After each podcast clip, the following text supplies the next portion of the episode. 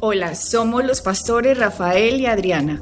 El siguiente programa es patrocinado por la Iglesia Palabra Pura y los amigos y socios de Blaze Ministries.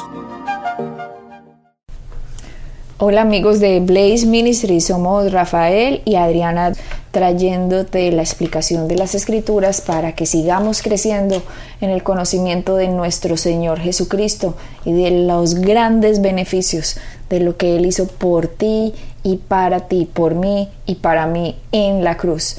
Estamos en esta generación, pienso, rasguñando lo que Jesucristo hizo. Fueron muchas generaciones en que estuvo escondidos estos tesoros del Evangelio. De hecho, alguien nos escribió, Rafael, de Centroamérica, diciendo tesoro encontrado, se llamaba el email. Y yo pensé, ¿de qué se trata? Vamos a ver qué dice. Y se trataba acerca de la enseñanza lo llamó tesoro encontrado y me pareció eh, muy gratificante entender cómo la enseñanza ayuda a la gente a recuperar su identidad en Cristo y quiénes son y que se sienten seguros del amor de Dios.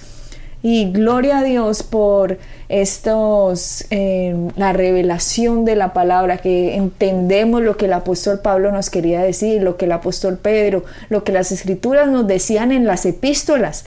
Yo la mayoría de mi vida cristiana, que empecé a muy temprana edad, Rafael, yo casi nunca escuchaba predicar sobre el Nuevo Testamento. Casi todas las predicaciones eran del Antiguo, Testamento, de lo que hizo Eliseo, lo que hizo Elías, lo que hizo Moisés, todo lo que pasaba en el Antiguo, todo el castigo que pasaba, que se portaba mal Israel y les venía todo lo malo de Dios, que estas eran las consecuencias del pecado, que Dios está enojado contigo, que ta, ta, ta.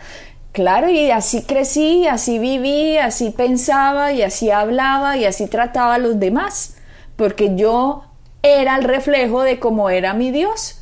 Entonces siempre estaba la expectativa de, si me porto bien, pues de pronto me merezco algo bueno. Pero si me porto mal, no, más bien me pongo a ayunar o a hacer quién sabe qué, a ver si Dios me perdona y no me caiga el castigo divino.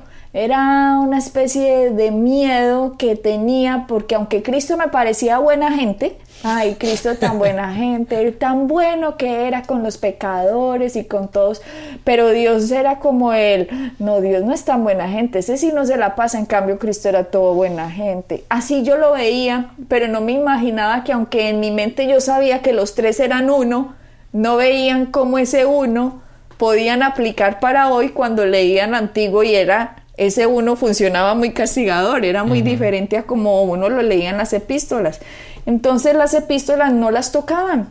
Romanos, a mí nadie me dio un estudio de Romanos, a mí nadie me dio un estudio de Efesios, cosas que, que la gente cuando empiezan ya no estamos bajo la ley, sino tal, tal cosa que Pablo empieza a hablar de la justicia. Yo no sabía qué significaba ser la justicia de Dios. Yo pensé que justicia se refería a algo como como hazme justicia, como, como trae el resultado que merezco. Claro, como un juez. Sí. Eh, tú haces tus acciones y Dios es eh, eh, la justicia, la justicia que hace Dios para juzgar tus hechos, tanto sea bueno como sea malo. Exacto. Yo cuando leía la palabra justicia, yo entendía que era el resultado de, un, de una sentencia. Exactamente. Entonces, si yo hago bien, hazme justicia, ¿sí me entiende? Y si hago mal, ten misericordia.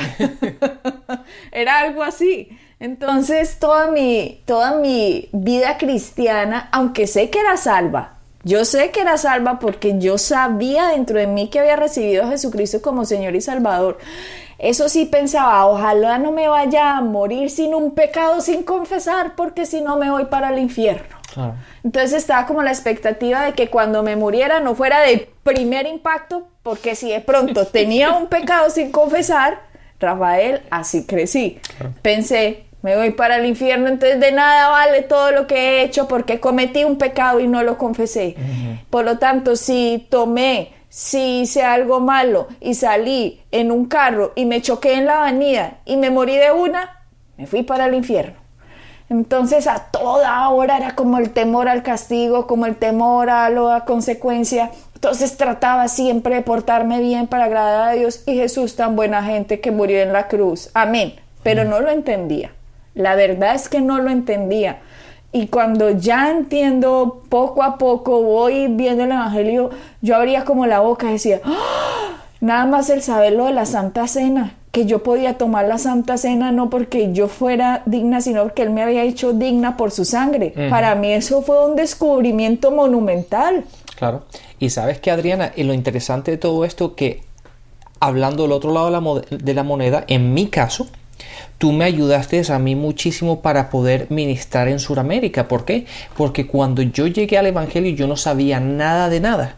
Pero cuando llegué al Evangelio llegué a una, a una buena doctrina, llegué a un buen sitio donde me enseñaron que, que, eh, donde tengo que vivir es en las cartas para las iglesias, en el Nuevo Testamento, que lo de la gracia de Dios, cómo, cómo caminar en fe. Eh, llegué a un sitio bien y toda esa uh, legalismo, toda esa religión, todo ese, toda esa condenación nación en la cual se enseñaba tanto en Sudamérica y en Centroamérica, yo eso no lo entendía. Entonces cuando yo iba a Sudamérica y, empezamos a viajar juntos y a enseñar, yo me daba cuenta que la gente como que me miraba raro, no, no me entendía correctamente, hasta que tú me lo hiciste ver y me ayudaste a entender eso, que la gente allá no entiende básicamente lo que yo entendía.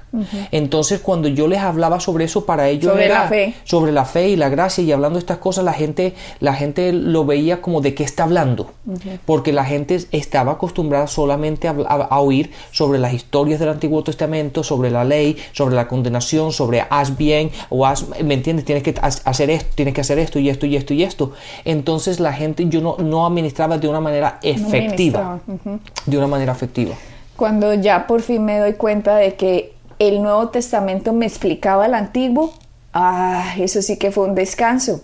Cuando ya empecé a buscar a Cristo en todas las escrituras del Antiguo Testamento, también fue súper espectacular poder ver a Cristo en las historias de Abraham o en la historia de la roca de Moisés o ver a Cristo como un paralelo de la vida de José o ver a Cristo como estaba también en la imagen de Jonathan con David.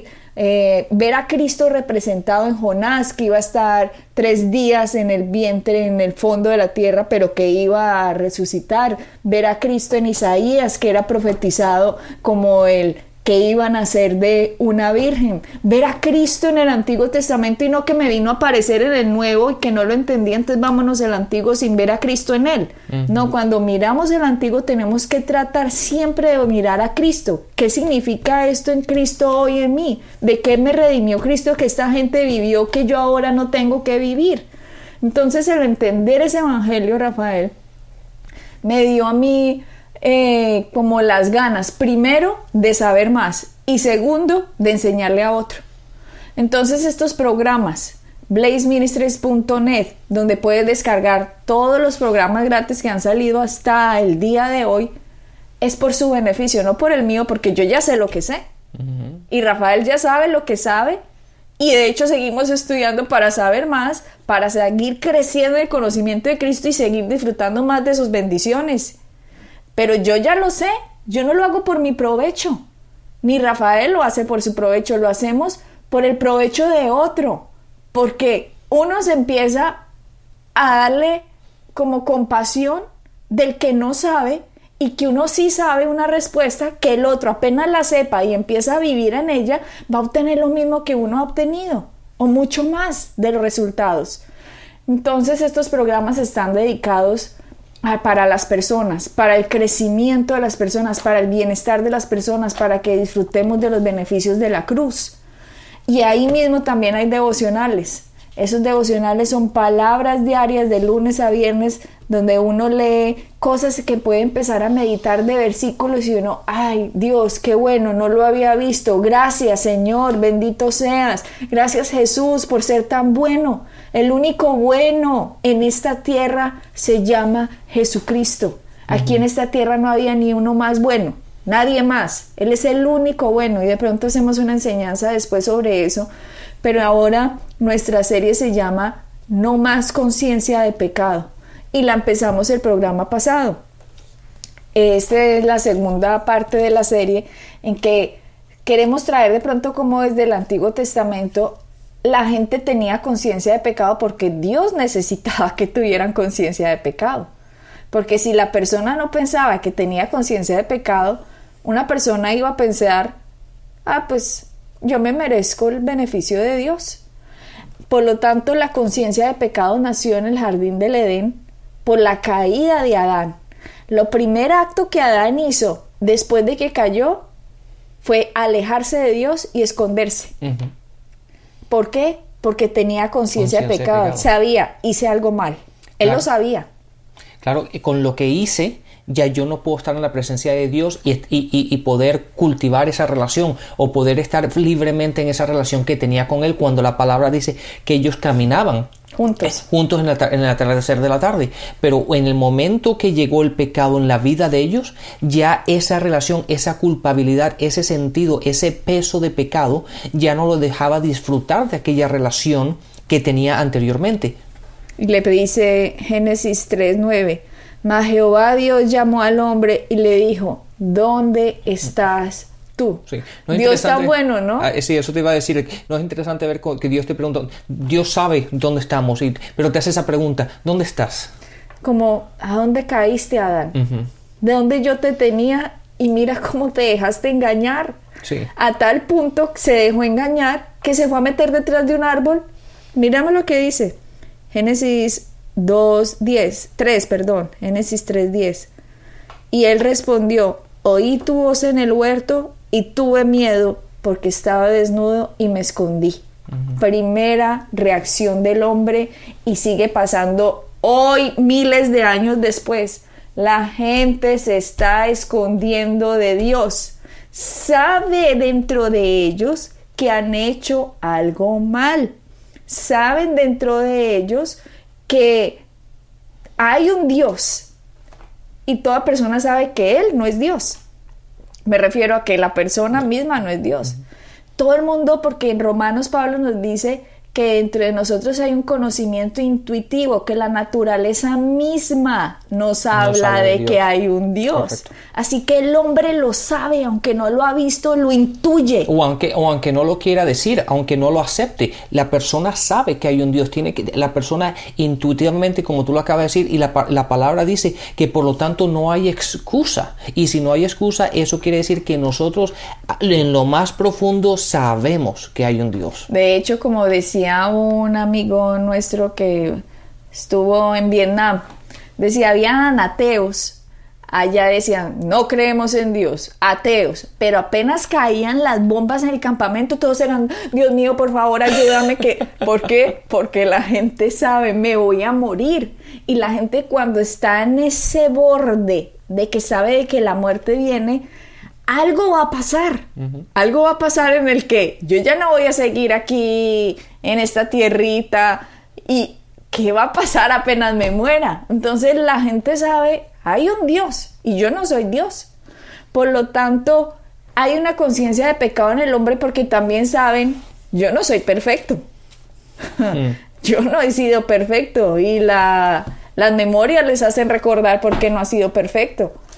Pero cuando uno está en esa situación, Rafael, al menos de reconocer, yo no soy perfecto, yo he sido pecador, es la mejor posición en la que una persona puede estar. Porque la peor posición en la que una persona puede estar es decir, yo soy perfecto. yo he sido tan bueno. Esa es la peor posición. Y esa fue la posición a la que Jesucristo se encontró a los religiosos de su época, que creyeron que no necesitaban un Salvador, porque su Salvador era lo bien que ellos se habían portado. Sus propias obras, sus propias acciones, sus propias creencias en ellos mismos, la fe en ellos mismos de lo que ellos estaban haciendo era correcto. Por lo tanto, no necesitaban a nadie más, por lo tanto, no necesitaban a Jesucristo, por lo tanto, no necesitaban a un Dios Salvador, sino simplemente sus buenas acciones, sus buenas creencias, sus buenas, sus buenos puntos de vista en, en, lo que ellos estaban haciendo. Que son mejor que otros en ciertas áreas. Exacto, porque en la Biblia vemos, dice, porque yo no soy como aquel o yo no soy como, como aquella persona. Cuando los fariseos, el publicano está hablando, de, del otro, que está diciendo, yo no soy un adúltero, yo no soy, yo diezmo, yo no soy como esos otros que hacen esto. Y cuando una persona se empieza a comparar con otra persona creyendo que yo soy más bueno que otra persona, está tan equivocado. Y de hecho yo iba a dejar la enseñanza de lo bueno para otra, para otra, pero hagámoslo de una vez. En la tierra solo hay uno bueno y ese bueno es Jesucristo. Y de hecho el rico, el joven rico que se le acerca a Cristo y le dice, Maestro bueno, ¿qué debo hacer yo para heredar la vida eterna? Que Jesucristo le dijo, ¿y por qué me llama bueno si solo hay uno bueno y es Dios? Jesús no le estaba diciendo, yo no soy Dios, no, eso no le está diciendo Jesús. Jesús le estaba mostrando a él, si yo no soy Dios, ¿usted por qué me, llama, a mí bueno? Exactamente. Porque si yo soy Dios, entonces sí, llámeme bueno.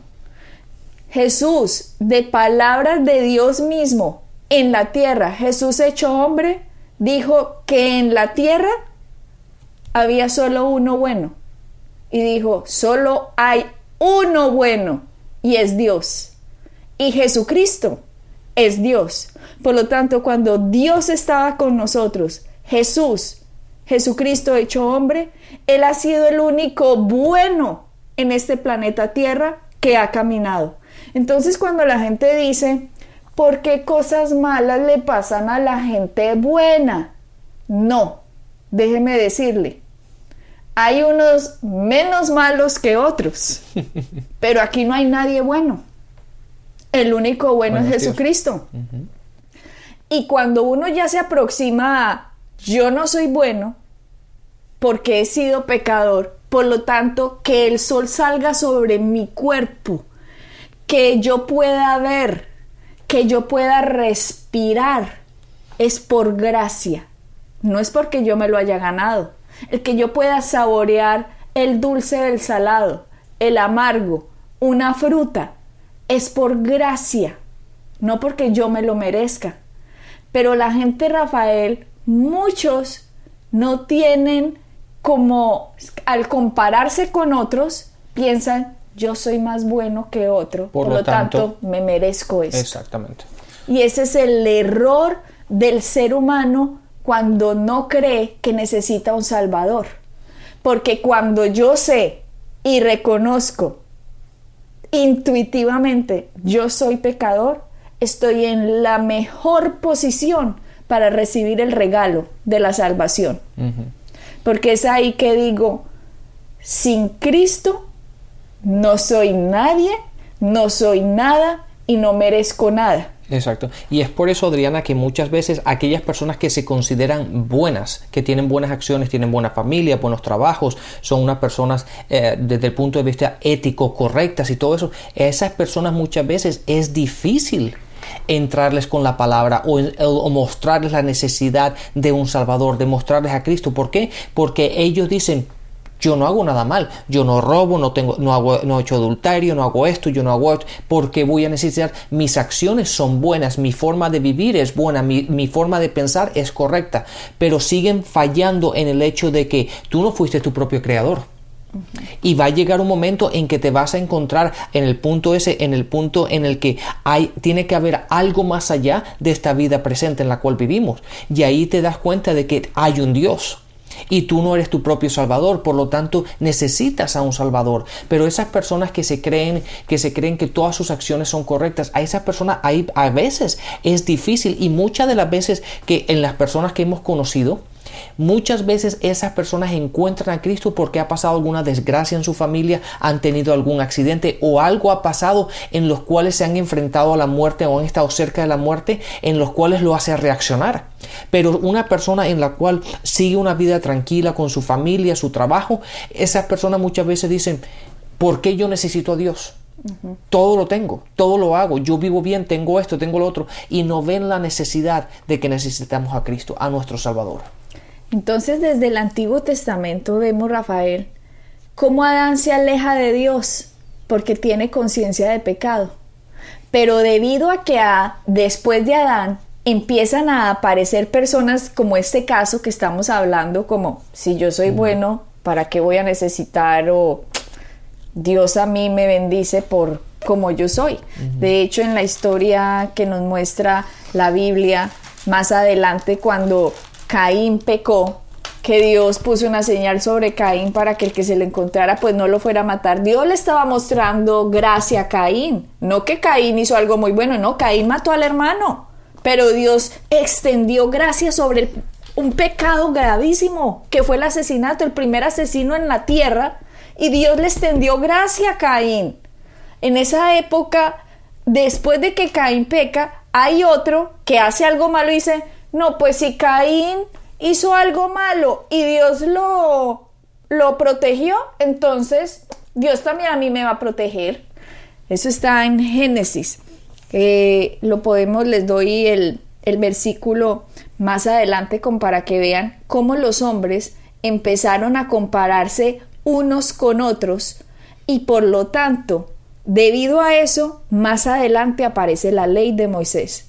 No 100 años, no 200 años, no, casi 2000 años después, después de que Adán fue creado, Dios envía la ley de Moisés para que el hombre sepa, sin menor lugar a dudas, usted, Señor, es un pecador y no merece nada de Dios, porque ahora le dice a Moisés, el que haga todas estas cosas, vivirá por ellas. Ahí no dice, el que saque 6 sobre 10 va a vivir por ellas, o el que se porte mejor que otro va a vivir por ellas. No, le está diciendo aquí a, a todo hombre, el que haga todas estas cosas escritas en la ley va a poder disfrutar de la bendición.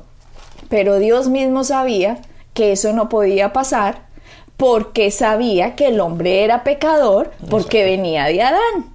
Así que Dios en su misericordia les muestra desde el Antiguo Testamento las imágenes de lo que Él va a hacer en Jesús y les provee de los sacrificios. Desde Adán también el primer sacrificio lo hizo Dios que cubrió a Adán con el primer animal sacrificado fue Dios mismo sacrificó un animal para poner la piel sobre Adán, mostrando cómo Dios mismo iba a mandar a su Hijo para cubrirnos con su justicia.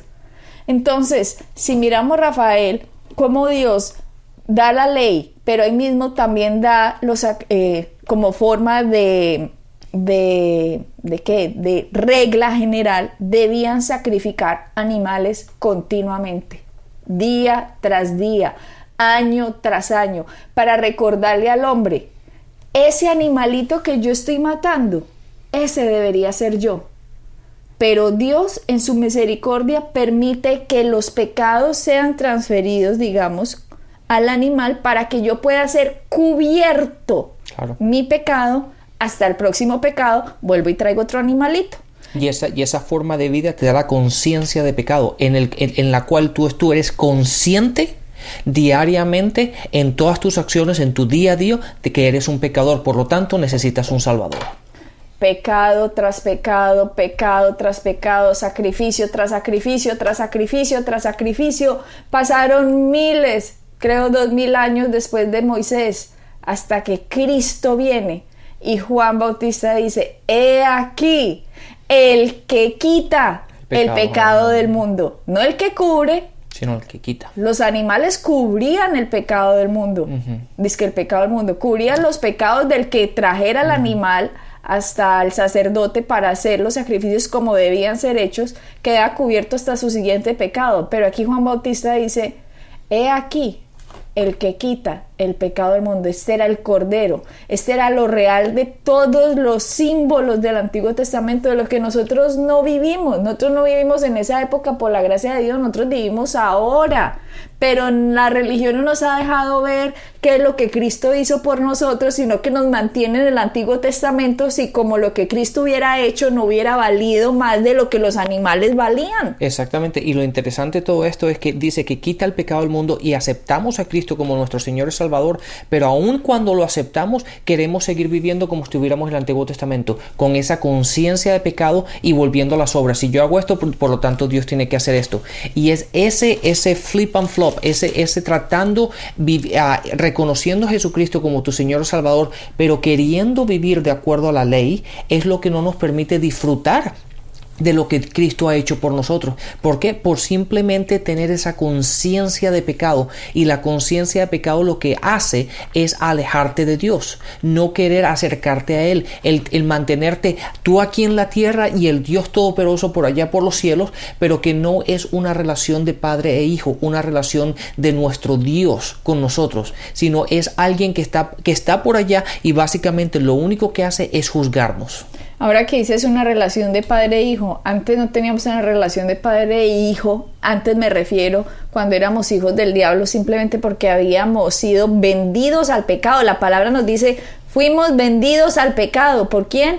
Por Adán. Y de hecho la misma palabra nos dice, fuimos comprados por precio de sangre. ¿Por quién? Por Jesucristo. Pero cuando estábamos vendidos como es, al pecado, éramos esclavos del pecado porque teníamos conciencia de pecado, porque nuestra naturaleza era pecadora y por lo tanto vivíamos en pecado, no había que esforzarse para no pecar porque el pecado era natural.